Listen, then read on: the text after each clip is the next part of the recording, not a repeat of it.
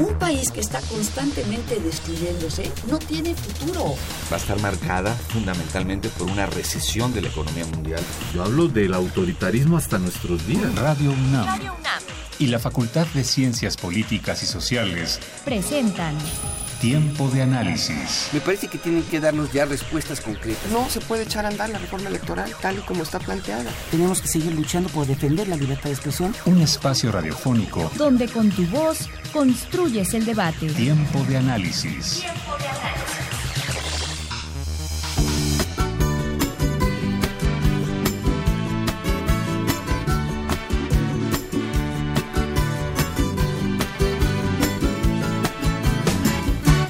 Feliz Navidad, feliz Navidad, feliz Navidad, próspero año y felicidad.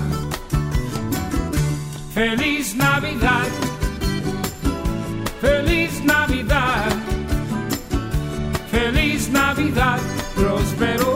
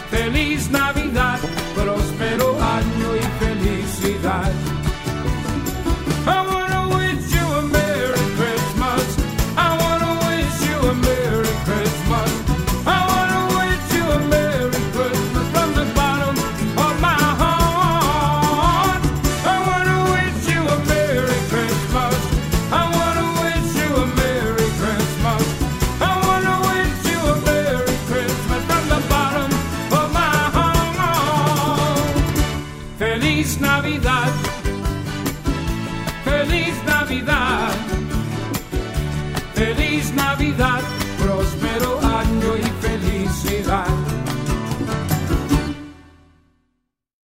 Hola, ¿cómo están? Buenas noches. Eh, en esta noche de invierno, esto es Tiempo de Análisis, programa radiofónico de la Facultad de Ciencias Políticas y Sociales en coproducción con Radio UNAM. Yo soy Claudia Loredo, eh, normalmente soy la productora, pero en esta ocasión estoy conduciendo. Eh, bueno, nuestro Facebook es Facultad de Ciencias Políticas Sociales, guion medio UNAM, y nuestro Twitter es arroba tiempo. Eh, los teléfonos, bueno, conocen a los teléfonos de, de Radio UNAM, así es que cualquier duda, comentario, aclaración, lo que quieran, pues por favor comuníquense o tuiteen con nosotros o mándenos un, un post en Facebook. Eh, ahorita, como saben, bueno, estamos de vacaciones, pero tenemos un programa muy acorde con esta temporada navideña. Eh, nos da mucho gusto que estén con nosotros Aldo Carrillo, que es doctorante en Sociología y profesor de la Facultad de Ciencias Políticas y Sociales. Hola Aldo, buenas noches. Hola. Está también Felipe Gaitán, que es doctor en Sociología por el Colmex y es miembro del Observatorio de la Laicidad en México. Hola Felipe, buenas noches. Hola, buenas noches. Y Karina Bárcenas, que es doctora en Ciencias Sociales por el CIESAS. Ella es miembro del Laboratorio de Observación del fenómeno religioso de la sociedad contemporánea. Gracias Karina por estar aquí. Buenas noches. Hola, buenas noches. Gracias por la invitación. Pues hoy vamos a hablar de qué es la Navidad. Este habla eh, desde un término, desde una perspectiva sociológica. Eh, un poco antropológica ya por los, la formación académica de nuestros invitados, pero bueno, primero, ¿qué es la Navidad? O sea, ¿qué Bueno, significa? En este caso, la Navidad tiene un sentido importante para el cristianismo, sobre todo porque son marca dos tiempos. El tiempo de la Natividad es el nacimiento del Mesías y el tiempo de su muerte, que es la Semana Santa, implica la salvación. En este sentido son los dos momentos claves de la cristiandad, en la cual se marca mucho la identidad del nacimiento, que luego tendrá algunos rituales, por ejemplo, con el tema del bautizo, el, el ingreso al cristianismo, y la muerte como la salvación. Entonces, na- Navidad viene de la palabra natividad, nacimiento, y que marca ese tiempo de renovación en los cristianos, en los cristianos, en su tradición, y habría que analizar cómo se ha transformado este concepto de la Navidad como ese nacimiento en la fe de los cristianos en el mundo contemporáneo. Aldo, este, Karina. Pues bueno, justamente pensando en los orígenes, me di a la tarea de en estos días de estar buscando información porque, digo, me, suscitó algunas dudas. y hay algunos antecedentes que ponen en duda, ¿no? Esta cuestión de que sea como a partir de, eh, digamos, la asunción de esto como una tradición cristiana, ¿no? Hay, hay quien piensa que de pronto eh, es una forma de... Eh, conjugar distintos eh, rituales que estaban por ahí difusos, ¿no? Y, y uno me llamó particularmente la atención, la atención el de eh, este ritual que se hacía Apolo, la Saturnalia, ¿no? A Saturno y toda esta cuestión que se eh, daba en un momento de la historia en el cual pues de pronto parece que eh, la Navidad antes de institucionalizarse, digámoslo de esta forma, pues era una fiesta de excesos y de libertades y donde incluso se eh, rumora que este eh, las personas eh, que, que, que, estaban, eh, como, que, que, servían como esclavos a ciertas familias eran liberados e, y se, se intercambiaban los roles con, con sus amos, ¿no? Y, y, que durante nueve días o siete días, ¿no? No hay un acuerdo en esto, pues se daban como todo este tipo de excepciones, ¿no? En las formas que se conducían ciertas sociedades. Digo, eso es, eso es relevante.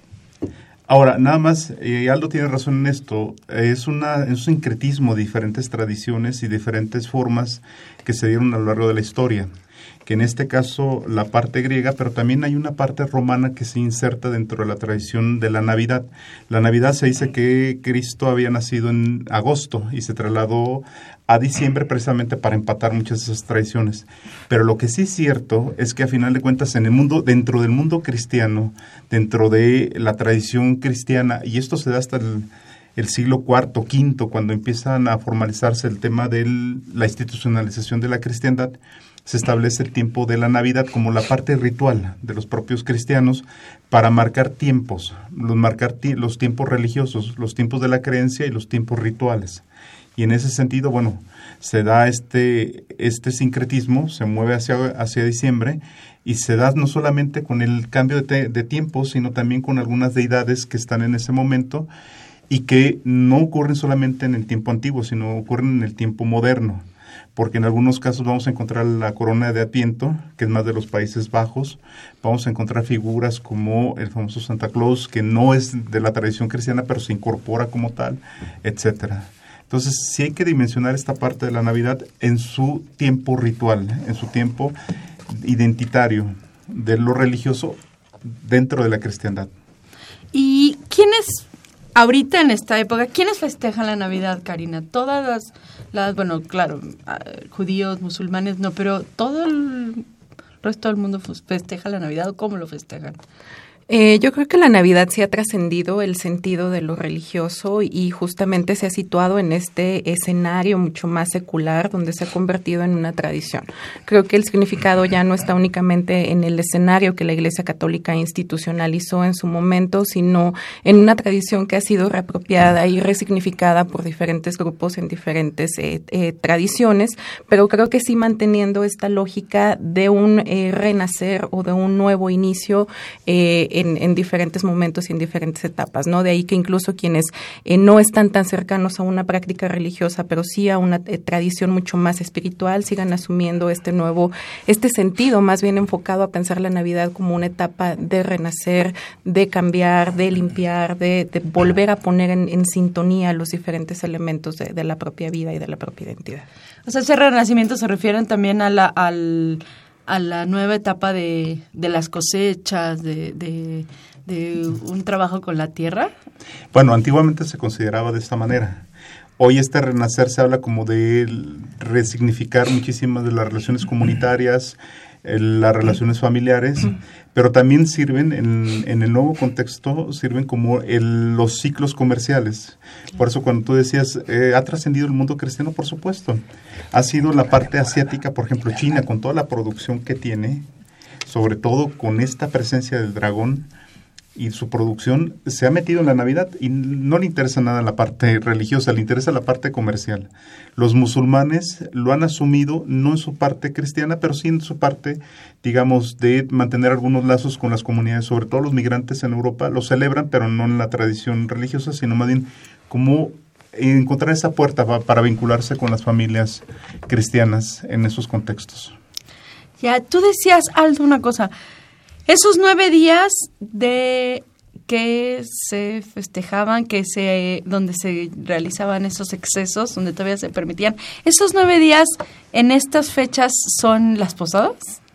Bueno, no hay un acuerdo en cuanto a que eran siete o nueve, pero pues, se, se, ajustan de alguna forma, ¿no? Y algo de lo que le comentaba ahora Karina es que pues este renacer tiene que ver con, o, o, que para mí tiene como este significado del renacer de las temporadas comerciales, ¿no? O sea, invierno, este, otoño y todo lo que sale en las tiendas.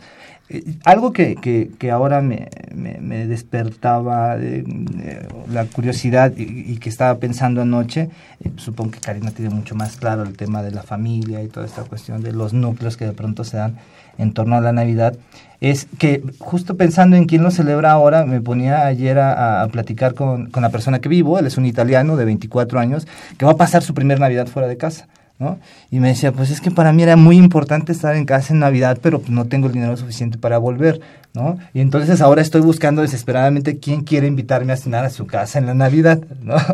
Y, y, digo, claro, o sea, a pesar de que es una persona que tiene una eh, condición, digamos, muy crítica hasta cierta, hacia ciertas cuestiones de consumo cultural, hacia ciertas cuestiones políticas, hacia ciertos temas, ¿no? Especialmente eh, crítico, pues llegó la Navidad y de pronto se le mueven una serie de, de, de estructuras ahí que, que lo obligan a pensar, tengo que estar en familia en ese punto. Y yo le decía, bueno, pero pues estrictamente hablando no vas a estar en familia, vas a estar integrado a una familia o a un grupo de amigos o con otras personas que quizá como tú estén fuera de su país o estén fuera de su estado, ¿no? La cuestión de, de la movilidad en la actualidad también lleva a suponer nuevas vetas analíticas o de reflexión en torno al tema de quién celebra la Navidad y dónde, o sea, porque estoy hablando de un joven de 24 años italiano que está radicado en la Ciudad de México hace nueve meses y eso creo que es importante. ¿No?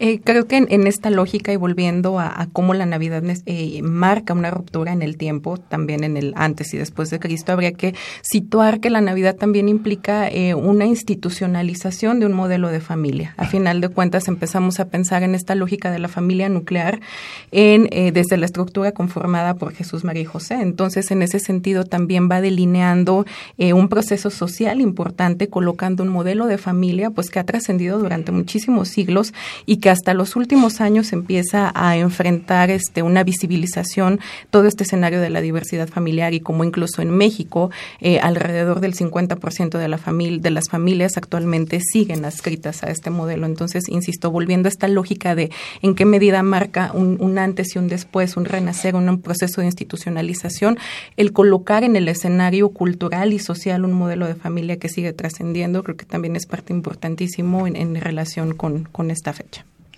Hay yeah. algo aquí que, eh, que luego se comentaba el tema del modelo de familia. Sí, es importante esta parte de los tres, las tres figuras que están insertas, donde se centra en la figura del niño Jesús. Mm.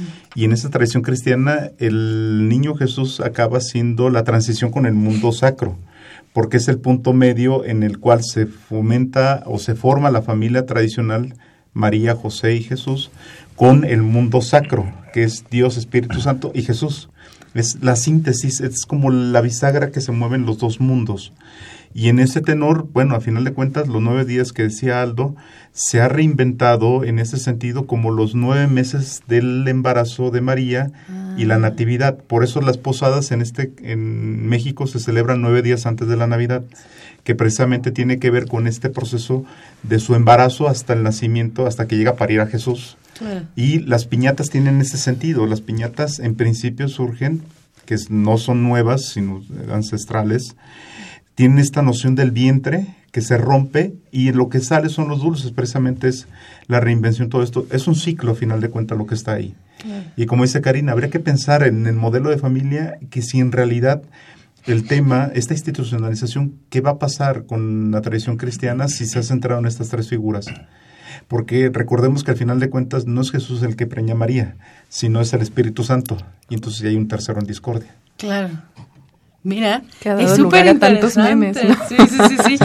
A mí esto, esto que, bueno, primero estoy aprendiendo muchísimo.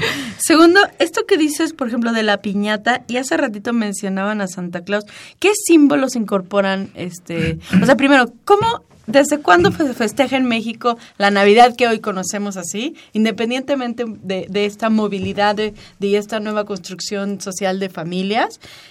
O sea, ¿cuál ha sido la diferencia? ¿Cómo ha cambiado? ¿Y qué símbolos se han incorporado? Por ejemplo, lo de la piñata, este, que, que conforme avanza el tiempo, la piñata también se convierte en Trump o en Peña Nieto, ¿no?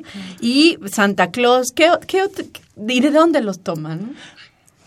Bueno, es que no sé si podríamos decir que eh, esto de desde cuándo se celebra tal como la conocemos, porque justamente algo que uno puede ponerse a pensar desde una reflexión quizá biográfica es ha cambiado muchísimo la forma en la que se celebra, o sea, eh, recuerdo todavía esta parte de las colaciones se llamaban, ¿no? sí, Las colaciones que eran dulces de anís y cosas fueron migrando a las botas de, de- de esta compañía de dulces Tootsie Pop. Tootsie Pop, ¿no? O sea, las botas Tootsie y ahora creo que lo menos que se hace es regalarle dulces a los niños, ¿no? Se piensa en los juguetes eh, pues más vanguardistas, más extraños y además casi siempre importados, ¿no? Y que tienen como en esta lógica cultural eh, ser eh, juguetes que no son propiamente de una eh, digamos eh, proximidad a la cultura mexicana tal como en algún momento podríamos pensar que se da la, la celebración de la Navidad. O sea, no sé si habría elementos como para decir desde cuándo se celebra tal como la conocemos, ¿no? Y si la conocemos sí ahora hay- tal, ¿no? Sí podemos rastrear un, Unas no un regularidades. origen, pero sí podemos rastrear en las tradiciones, sobre todo cuando llegan,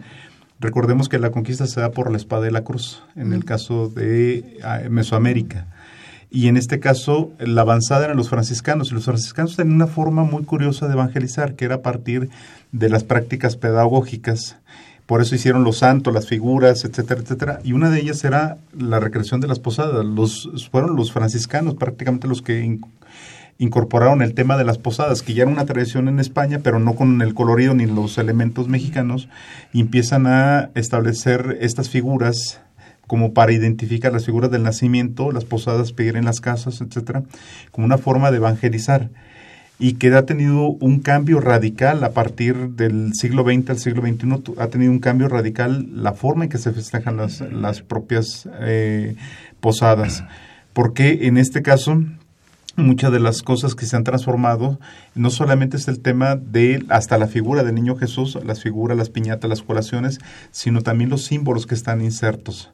Y tú hacías referencia, por ejemplo, a Santa Claus, que es una figura que no está en la tradición mexicana, es más de corte norteamericano, y que, bueno, de alguna manera lo que viene hacia adelante es eh, este rastreo. ¿Sigue siendo pedagógico las posadas? No, ya ahorita no.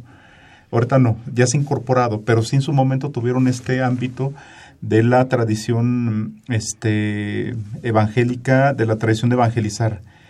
En el siglo XVIII hubo un decrecimiento, sobre todo en Estados Unidos, una- un quiebre de la tradición navideña y empezó a perderse hasta que aparece el famoso cuento, si ustedes recordarán, Ah, el cuento de el señor Ávaro, que ahorita no me acuerdo Mm. cuál es.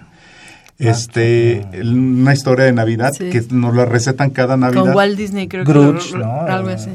Grinch era el... Pero también hay otro que es una historia de Navidad, que en el cual aparece un personaje avaro que, que explota a su trabajador y el trabajador vive en su comunidad y este vive y se le aparecen los tres espíritus. Exacto. Sí. Entonces, ahorita me voy a acordar del nombre, pero esto lo que hizo fue revivir el tema de la Navidad en Estados Unidos, porque hubo movimientos evangélicos cristianos y hubo movimientos necesariamente que se salían del canon. Por ejemplo, los mormones que decían, no vamos a celebrar la Navidad. Hubo otro tipo de iglesias que pensaban que era una parte iconográfica y como ellos se declararon iconoclastas. Es decir, decían, nosotros no tenemos que adorar figuras de ningún tipo, entonces la Navidad no se va a celebrar. Y ese tipo de cuentos, la literatura misma ha incrementado esto. Y bueno, Santa Claus tiene su propia historia. Eh, Karina, ¿algo que quieras decirlo? Eh, pues creo que a final de cuentas, después de, lo que han comentado tanto Aldo como Felipe, es muy claro que, que la Navidad no, no, escapa a los procesos de globalización y que a final de cuentas eh, actualmente estamos en un momento en que creo que estos procesos globales han creado lógicas de, de qué es más eh, legítimo consumir o, incorporar la tradición navideña, ¿no? Esto que hablaba Aldo de las propias mercancías o incluso de las propias eh, lógicas y prácticas rituales, lo, lo tradicional que pudieron haber aprendido nuestros nuestros padres o nuestros abuelos, queda desplazado por estas lógicas de consumo global. Sí, el cuento, el, el relato que yo decía era un cuento de Navidad de Charles Dickens, uh -huh. que es el clásico y que marca toda esta historia. Pero lo curioso de Charles Dickens en este cuento es que no refiere al tema del nacimiento de Jesús, o sea, lo seculariza el tema de la Navidad y se vuelve más la fiesta familiar, uh -huh. la fiesta que no tiene la figura religiosa, pero que está ahí, sobre todo en la tradición norteamericana, donde la religión ocupa un espacio, pero no es central, ninguna iglesia en particular lo domina.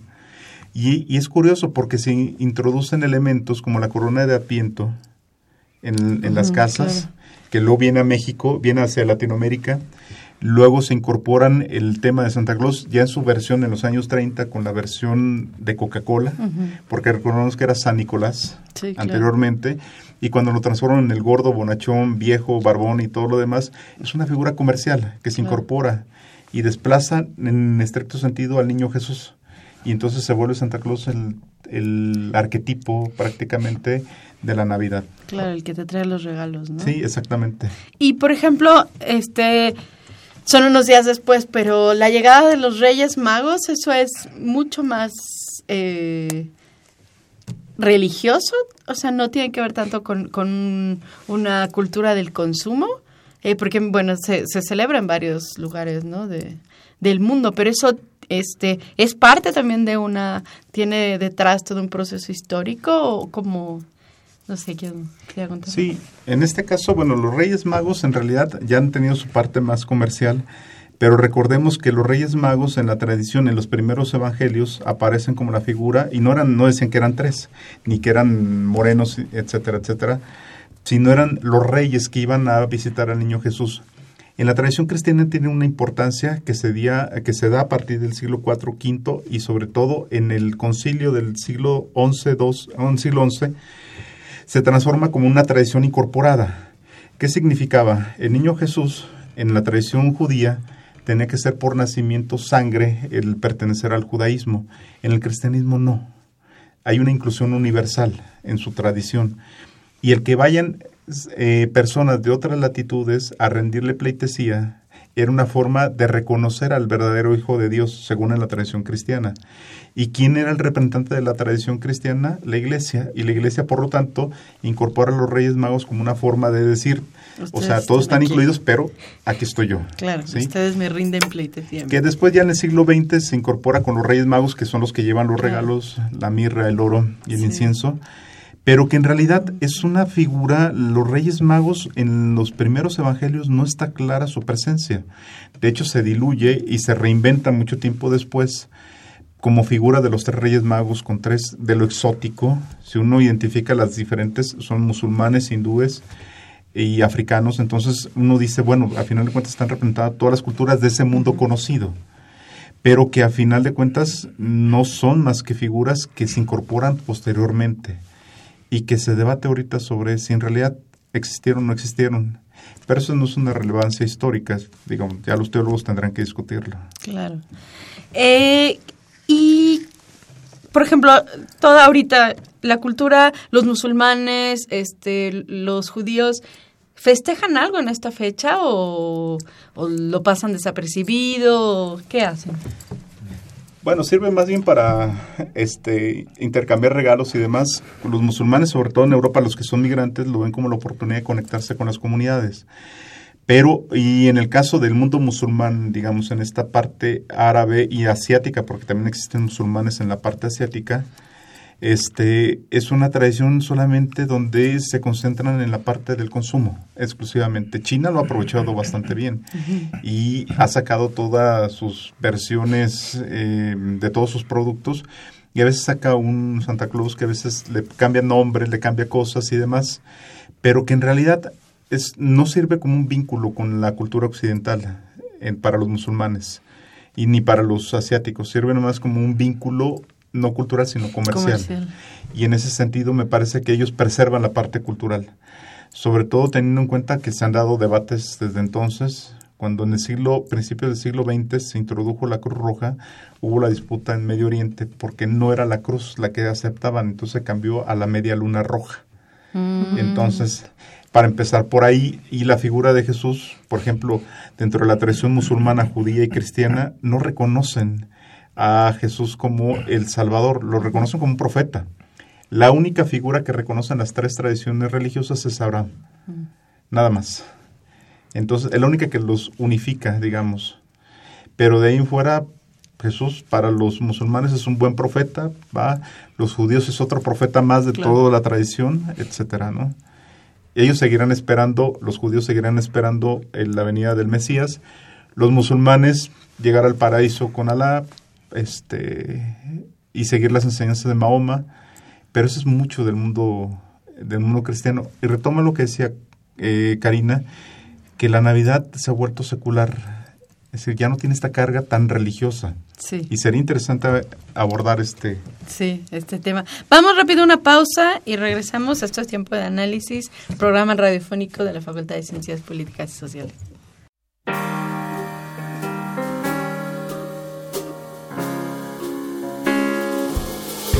City sidewalks, busy sidewalks, dressed in holiday style. In the air, there's a feeling of Christmas.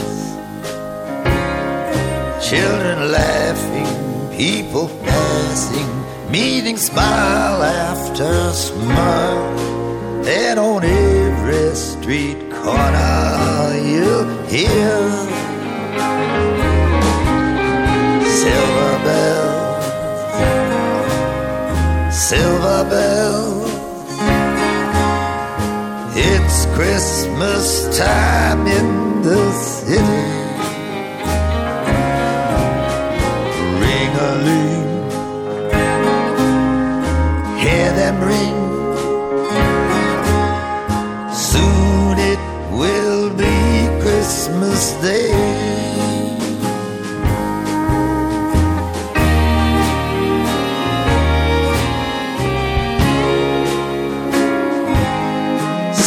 City street lights, even stoplights, blink a bright red and green as the shoppers rush home with their treasures. Hear the snow crunch, see the kids bunch. This is Santa's big scene. And above all, there's a bustle you'll hear.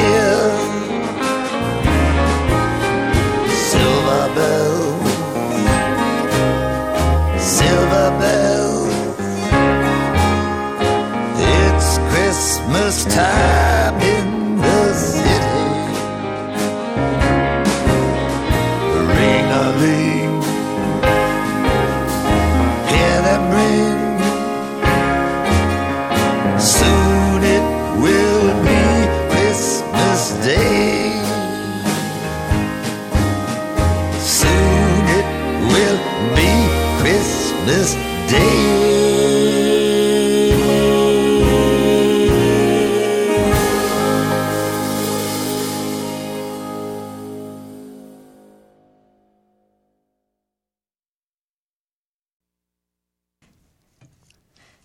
Estamos de regreso, es tiempo de análisis, estamos hablando de qué es la Navidad, están haciendo nuestros especialistas Aldo Carrillo, Felipe Gaitán y Karina Bárcenas, un análisis sociológico de qué significa la Navidad, qué genera, eh, cómo ha cambiado.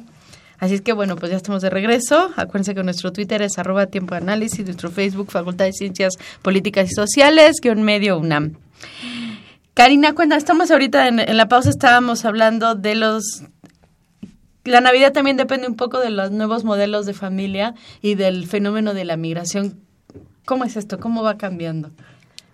Eh, bueno, un poquito para eh, seguir en, conexión con lo que venía platicando eh, Felipe y en este contexto de, la familia, habría que considerar que la Navidad también eh, se, en este proceso de secularización adquiere nuevos significados.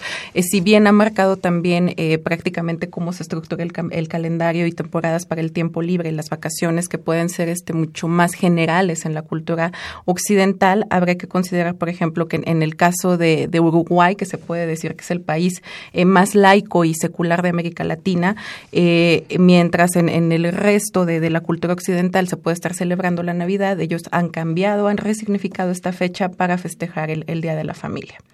Entonces, eh, en lo que tiene que ver con la familia, bueno, como ya lo señalaba, habría que considerar que, el nacimiento de Jesús trae consigo la institucionalización de un modelo de familia que si bien eh, ha tenido eh, o ha estado trastocado por las lógicas de la migración, por ejemplo, podremos considerar ahí cuando era, eh, pues sí, castigado familiarmente el hecho de que personas de raza diferente contrajeran matrimonio y formaran una familia, personas de raza negra y raza blanca, que es lo que podemos tener más cercano en el contexto estadounidense y, de nuestras propias latitudes. Y bueno, posteriormente a eso, eh, ya que llega eh, como todo el, proceso en el que las diferencias por razas empiezan a, colocar en otra dimensión, en otra lógica y empezamos a tener una discusión más centrada en los derechos, podríamos decir que empieza toda la visibilización de la diversidad sexual y de género y que creo que es el panorama mucho más actual y contemporáneo de cómo la Navidad pasa por estas lógicas de resignificación. En este sentido, no es raro que podamos encontrar nacimientos, por ejemplo, que en lugar de tener a, Jesús, eh, a José y María, tengan dos Marías o dos Josés, uh -huh. lo cual también habla de poner en juego eh, otras lógicas de pensar la familia, la propia autoridad en la familia y cómo se van construyendo los roles. Eh, además de esto, bueno, creo que actualmente y por la propia temporada podemos encontrar otras expresiones culturales como obras de teatro, por ejemplo, que también vienen a cuestionar eh, cómo este modelo que nos hacen creer que es el modelo natural no tiene nada de natural. Y justo por esto que comentaba Jesús, a final de cuentas, el hecho de que el Espíritu Santo sea quien, quien entre en juego en, en esta relación de, de eh, José y María, pues viene a colocar en, en, en, un escenario completamente diferente y no en la lógica de lo que nos ha eh, enseñado que es la familia nuclear. Y bueno, eso ha dado también a pensar otros escenarios de diversidad familiar, ¿no? Desde el contexto más eh, cercano a, a, la infidelidad hasta uh -huh. otro tipo de prácticas familiares que pueden ser mucho más comunes y menos eh, deslegitimadas y estigmatizadas, ¿no? El tema del divorcio, el tema de cómo se crean eh, familias eh, a partir de los hijos de, de las parejas previas, etcétera. Y tú, tú, rápido, tú decías, este, bueno, mencionabas el modelo de Uruguay, que ahora se festeja eh, el modelo de familia. ¿Un modelo de familia en específico o es como la familia, una construcción social de lo que es la familia? Sí, es, es el Día de la Familia en general y bueno, actualmente incluso hay quienes eh, apelan a estos otros modelos de familia donde incluso un, una persona sola con sus mascotas también constituye un modelo de familia. Entonces, en ese contexto eh, uruguayo, que insisto es el más laico y secularizado de, de América Latina, sí hay una perspectiva sobre la diversidad familiar muy, muy amplia. Yeah. Felipe, querías. Y sobre esto que dice Karina sobre los modelos de familia, también me gustaría abonar algo por, que es que va en el sentido de entender qué se entiende por las relaciones de pareja y sobre todo en las relaciones de familia. La virginidad de María no estuvo presente hasta el siglo XI, es decir, antes no se consideraba virgen como tal. Y fue en el concilio del siglo XI cuando se, se da de nueva, se le concede esta, esta condición de virginidad. Claro, se consideraba antes la pureza, etcétera, etcétera, pero no la virginidad como tal, como la conocemos hoy. Entonces, esto también abona un poco a estas discusiones que dan en torno a la familia. Y sobre todo, y en esto que dice Karina, bueno, las diferentes representaciones de los nacimientos, encontramos que puede variar, dos Marías, dos José, pero el que no varía es el niño Jesús. es como el gran símbolo de esta, de esta condición familiar y que no solamente no cambian esto, sino que también dentro de la tradición eh, mexicana católica que se ha centrado durante mucho tiempo, el, el, niño Jesús ha tenido en el imaginario religioso mexicano, ha tenido una presencia fundamental. Si nos vamos a las tradiciones religiosas populares en México, tenemos diferentes expresiones. Por ejemplo, Santo Niño de Atocha, tenemos el Niño Pa en Xochimilco, tenemos el Niño de las Palomas en Guadalajara, tenemos el Niño Dormido también en Xochimilco, el Niño del Fútbol, que lo veneran cada vez que juega la selección, etcétera. Y entonces uno lo tiene, el Niño Jesús sirve como este relato para reinventar muchísimas narrativas y muchísimas formas desde la cuestión de la familia hasta la cuestión de qué significa ser eh, esta condición desde la propia virginidad. Es decir, tenemos que repensarlo y los católicos lo, lo tienen que repensar de alguna manera. Claro. Claro. Eh, en este contexto y nada más volviendo al, tema de las prácticas de religiosidad popular de los mexicanos que entran en esta lógica de cómo vestir al, al niño Dios, eh, recomiendo mucho una exposición que hace algunos años se hizo en Guadalajara que precisamente es, lleva por título A vestir santos y que iba desde el niño este que lo visten con el uniforme de la América hasta eh, cuestiones más cercanas a los propios movimientos sociales, usando el uniforme de Marcos, por ejemplo, del comandante Marcos en Chiapas. Entonces creo creo que pueden encontrar también esta exposición en internet, insisto, se llama A Vestir Santos y tiene mucho esta lógica de, la cultura mexicana y las propias prácticas de la religiosidad popular. Aldo, en México existe, hay una cada vez hay una diversidad religiosa, ¿no? Más grande. Hay evangélicos, hay protestantes, hay bautistas, hay católicos. ¿En qué concuerdan? Judíos, musulmanes. bueno, ajá, pero, pero, pero en términos cristianos, o sea, ah, ya, más cercanos, ¿en qué concuerdan en esta época?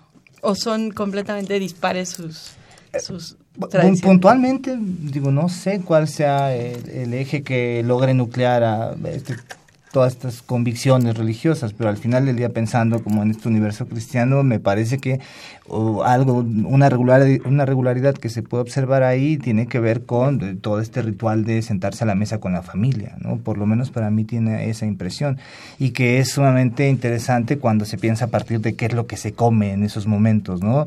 Eh, con la Semana Santa hay ciertas restricciones para ciertos alimentos, pero en la Navidad parece que el pavo este, se vuelve el centro de eh, de la mesa, ¿no? Y, y, de alguna forma se dan variaciones a partir de todas estas transformaciones que de las que ya eh, hablaban hace un momento tanto Felipe como Karina.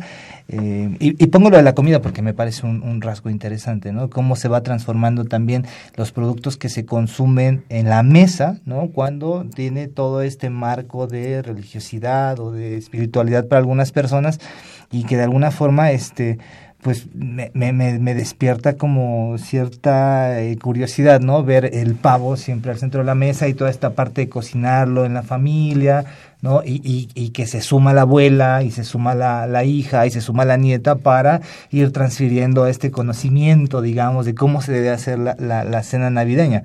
Y que en algunos lugares comienza a ser de otras formas, porque, eh, o sea, lo mismo un sándwich, lo mismo cualquier cosa y a dormir. Y, y entonces eh, comienzan a estos atisbos de eh, cómo se le resta importancia ya a, a, la misma fecha, ¿no? Y que dicen, bueno, es más importante, me eh, platicaban con algunas personas, que dicen, es más importante el año nuevo porque eso sí significa, digamos, un nuevo comienzo, pero en este calendario más secular, ¿no? Pensándolo de, de alguna forma.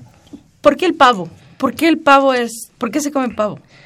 Pues justamente me pongo a pensar en por qué el pavo y no el guajolote, ¿no? O sea, es, es bueno, una al final de cuentas el pavo es el guajolote. Ajá, o sea, sí. Pero se escucha más, eh, el bueno, al final de cuentas el guajolote es parte de aquí, es, es una especie endémica de la región y sobre todo ha tenido un símbolo sobre todo de la abundancia, mm. de la abundancia del guajolote y que se resignifica sobre todo. El pavo no se comía tanto en el siglo XVIII, XIX, XVIII en México, sino a partir del siglo XX, sobre todo con las modas y con los medios de comunicación de Estados Unidos. Con el Día de Acción de Gracias y después con la Navidad, con el pavo, así con la abundancia y todo lo demás, con todo lo que trae desde Estados Unidos, con de los colonos. Y entonces se colocó al centro, se reinventó el tema del guajolote como asado, como está horneado o, o asado, porque antes el guajolote se comía en mole o en otras cosas. Y entonces acaba teniendo esta resignificación de pensar que la Navidad se vive así como un modelo ideal de lo que es, es la Navidad. Pero sobre todo a partir del siglo XX, no antes. Y sobre lo que decía Aldo, es importante señalar, no todas las tradiciones, eh, no todas las iglesias o asociaciones religiosas cristianas viven de la misma manera el, el- la Navidad. Los católicos son muy iconográficos y en ese sentido sí están muy al pendiente de, la- de los objetos, de las Sí. figuras, etcétera. Hay otras denominaciones religiosas cristianas, no, no hablemos de los, de los que están fuera, que no reinventan tanto esta parte iconográfica, sino el sentido comunitario. Y que, bueno, a final de cuentas, este sentido comunitario les permite mantener viva su propia feligresía. Sobre todo porque se han dado dos fenómenos importantes en el caso de la Navidad. Por un lado, se da el fenómeno de lo que se llamaba, se le ha llamado la depresión navideña. El, el síndrome Sí. de la depresión por esta falta de vínculos, gente que está sola y demás, y el incremento de suicidios, no asociados con la Navidad, pero que están influenciados Claro. por ella, se ha dado, o el Claro. tratamiento que se da en los hospitales. Pero por el otro lado también se da el caso de las iglesias que no poseen la legítima eh, la legitimidad narrativa sobre la Navidad, sino que se reinventa de alguna manera, porque los creyentes cristianos, católicos y demás ya no necesariamente pertenecen. Es decir, ya no siguen los cánones de la iglesia, sino que lo reinventan poniendo el pavo, poniendo N cantidad de cosas y a veces ni siquiera eso. Simplemente lo hacen este, alejándose de la propia iglesia, que siguen creyendo pero no practicando ni perteneciendo. Claro. Y entonces en ese sentido tenemos dos fenómenos, una reinvención más de carácter informal en el caso de los senos familiares o grupales y por el otro lado el individuo que se enfrenta solo a sus vínculos Claro. a sus vínculos sociales tan débiles, le llamaría Durkheim la anomia, pero anomia no significa pérdida de valor, significa baja en la densidad moral. Donde no se sienten ya vinculados de alguna Claro. manera. Y además me imagino que con el fenómeno migratorio, con la transmigración y con toda esta eh, mexicanos que regresan también a, a México que han sido deportados o que regresan a sus casas, o sea, yo me imagino que también hay justo esta, esta ruptura de, de, de valores no como tales, pero sí de vínculos y de y de tradiciones donde incorporan ciertas cosas allá y además carencias también, ¿no? No sé cómo, me imagino que, que, que estados como Zacatecas, Michoacán, Tlaxcala, Puebla, que tienen un, un fuerte, este, una gran eh, inmigración, pues también creo que tienen diferentes este, formas, ¿no? De, de pues de, de celebrarlo, de, de estar, ¿no? ¿Ustedes qué piensan, Aldo Karina? No, y sobre todo porque en- tenemos que hay inmigrantes que han formado familia allá. Claro. Entonces tienen familia acá y dice, bueno, allá no es el Espíritu Santo y Dios, y acá es Jesús y María, Claro. ¿verdad? O sea, no. Y entonces se encuentran en esa disyuntiva, ¿con quién lo celebran? Muchas veces los pleitos de familia es con quién lo celebro, cómo lo celebro y con quiénes lo celebro. Y entonces, en este tenor, los migrantes muchas veces vienen y traen todo el, el asunto de la tradición más anglosajona y se confrontan y empiezan a decir, no, eso es atrasado y demás, y empiezan a tener conflictos. O quieren hacerlo de alguna manera solamente comprar, comprar, comprar, comprar, porque es lo que han aprendido del otro lado. Y entonces las comunidades se ven así como invadidas de repente por este tipo de cosas. Y bueno, hay que tener en cuenta que el momento cumbre, sobre todo los que están allá, es cuando se fortalecen las comunidades de migrantes. No en el tema religioso, pero sí en el tema comunitario. Y es el día donde se abren muchas iglesias, muchos templos, abren los comedores comunitarios y es donde van las familias o las personas solas a convivir, aunque sea un momento, un espacio.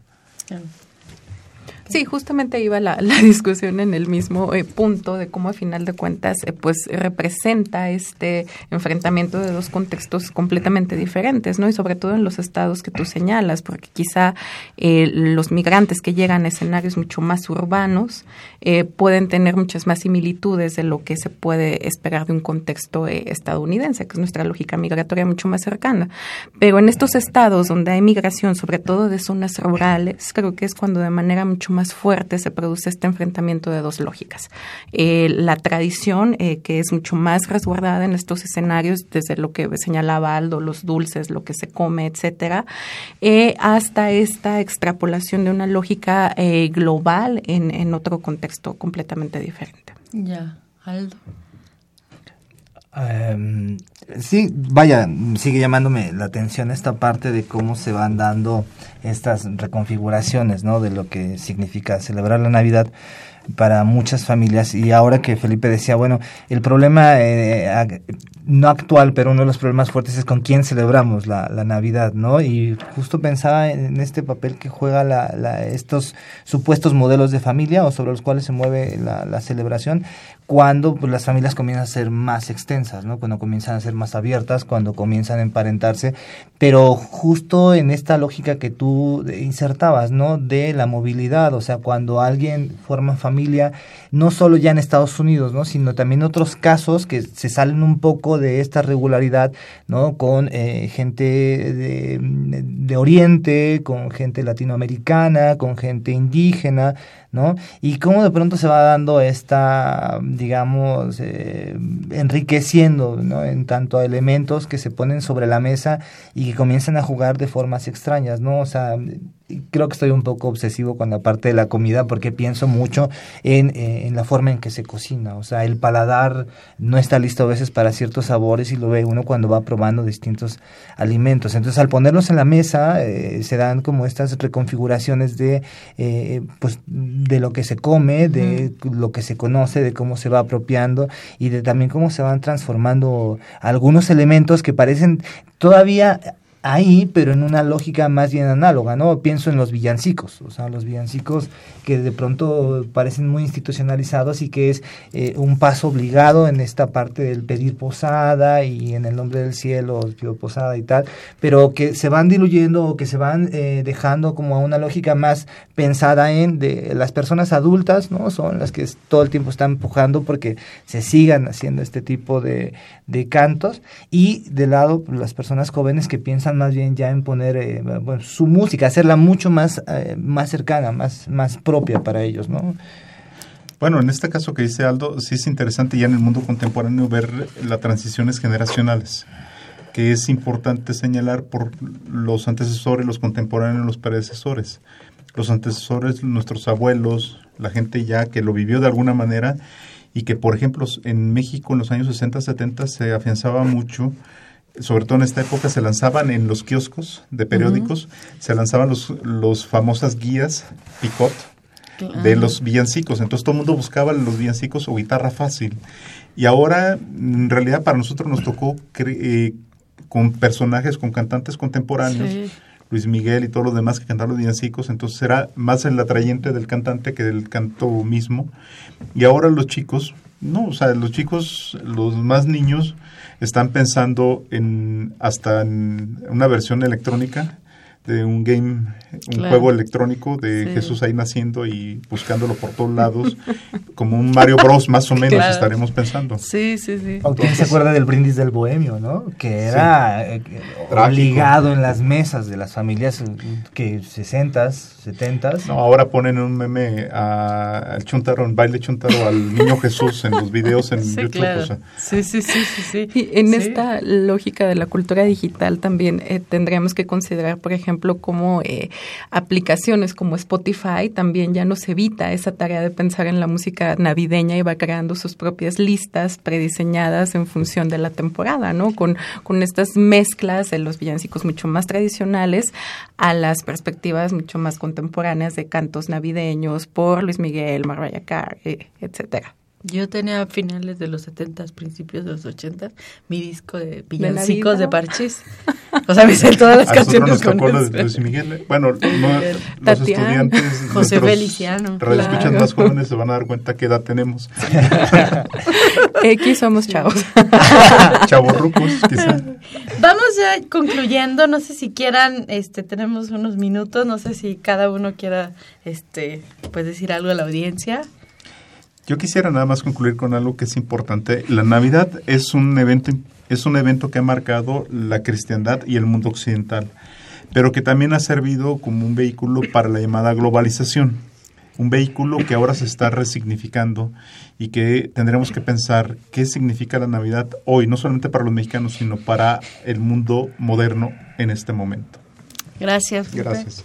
Eh, bueno, creo que volviendo a, a esta lógica de pensar la Navidad como, como un renacer, como un tiempo que marque antes y después, y en esta lógica contemporánea eh, donde estamos atravesados básicamente por el tema de la diversidad, diversidad en todas sus dimensiones, religiosa, de género, generacional incluso, creo que eh, visto tanto en su dimensión religiosa como la, como la secular, este tiempo de la Navidad, pues nos obliga a pensar en, en- en cómo podemos eh, seguir pensando en, en las diversas maneras de estar juntos a partir de nuestras propias diversidades. Aldo.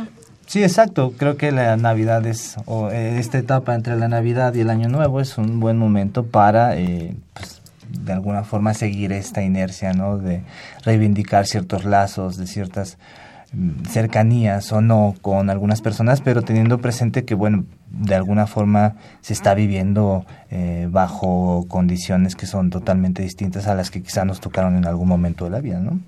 Eso Bueno. no la hace menos importante. Claro. no. Pues muchas gracias por haber estado con nosotros. Gracias, Aldo, Karina, Felipe, muchas gracias.